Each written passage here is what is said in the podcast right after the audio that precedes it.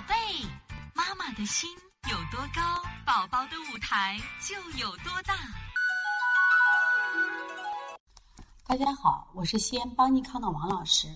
今天想给大家分享的是，正常中耳与呃我们中耳发炎时它有什么不同？从图上一目了然就看清楚了。大家看一下，正常的中耳结构，你看里边是干净的，它没有过多的渗出物。但是我们看到的这个，我们右侧的中耳炎中耳结构，它里面有很多黄色的渗出物。这种渗出物呢，呃，有一种渗出物是我们就是讲的化脓性的渗出物，还有一种叫分泌性的渗出物。这也就是今天我们要讲的两种不同的中耳炎。大家一定看清楚了啊！那么当孩子中耳发炎的时候，它实际上那么黏膜肿胀，而且耳朵我们也能看到，他耳朵。它会出现肿胀，有的孩子严重的话，当然也会出现这种流脓的迹象啊。是这，今天听课的妈妈，你也可以分享一下你们的孩子有没有得过这个中耳炎的经历。如果有的话啊，来可以分享一下啊。另外呢，就是有没有的孩子就得的是分泌性中耳炎，如果有的话，你也可以出来给大家分享。其实大家分享的目的是我们一起来学习。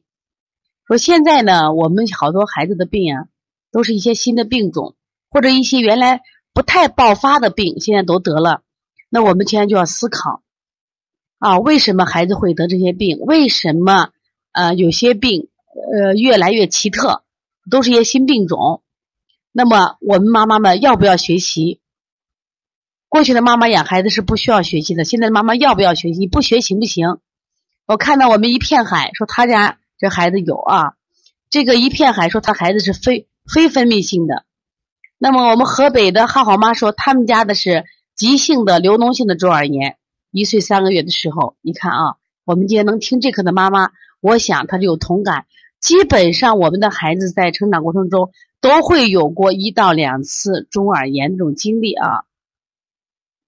所以说呢，呃，也希望今天妈呃听课的妈妈一边学习。一边把中耳炎的课程课程也可以分享给你的朋友圈和闺蜜们，让他们跟着你一起成长，让我们的孩子有的这种情况的时候，我们会及时处理啊。所以学习是非常重要的事情。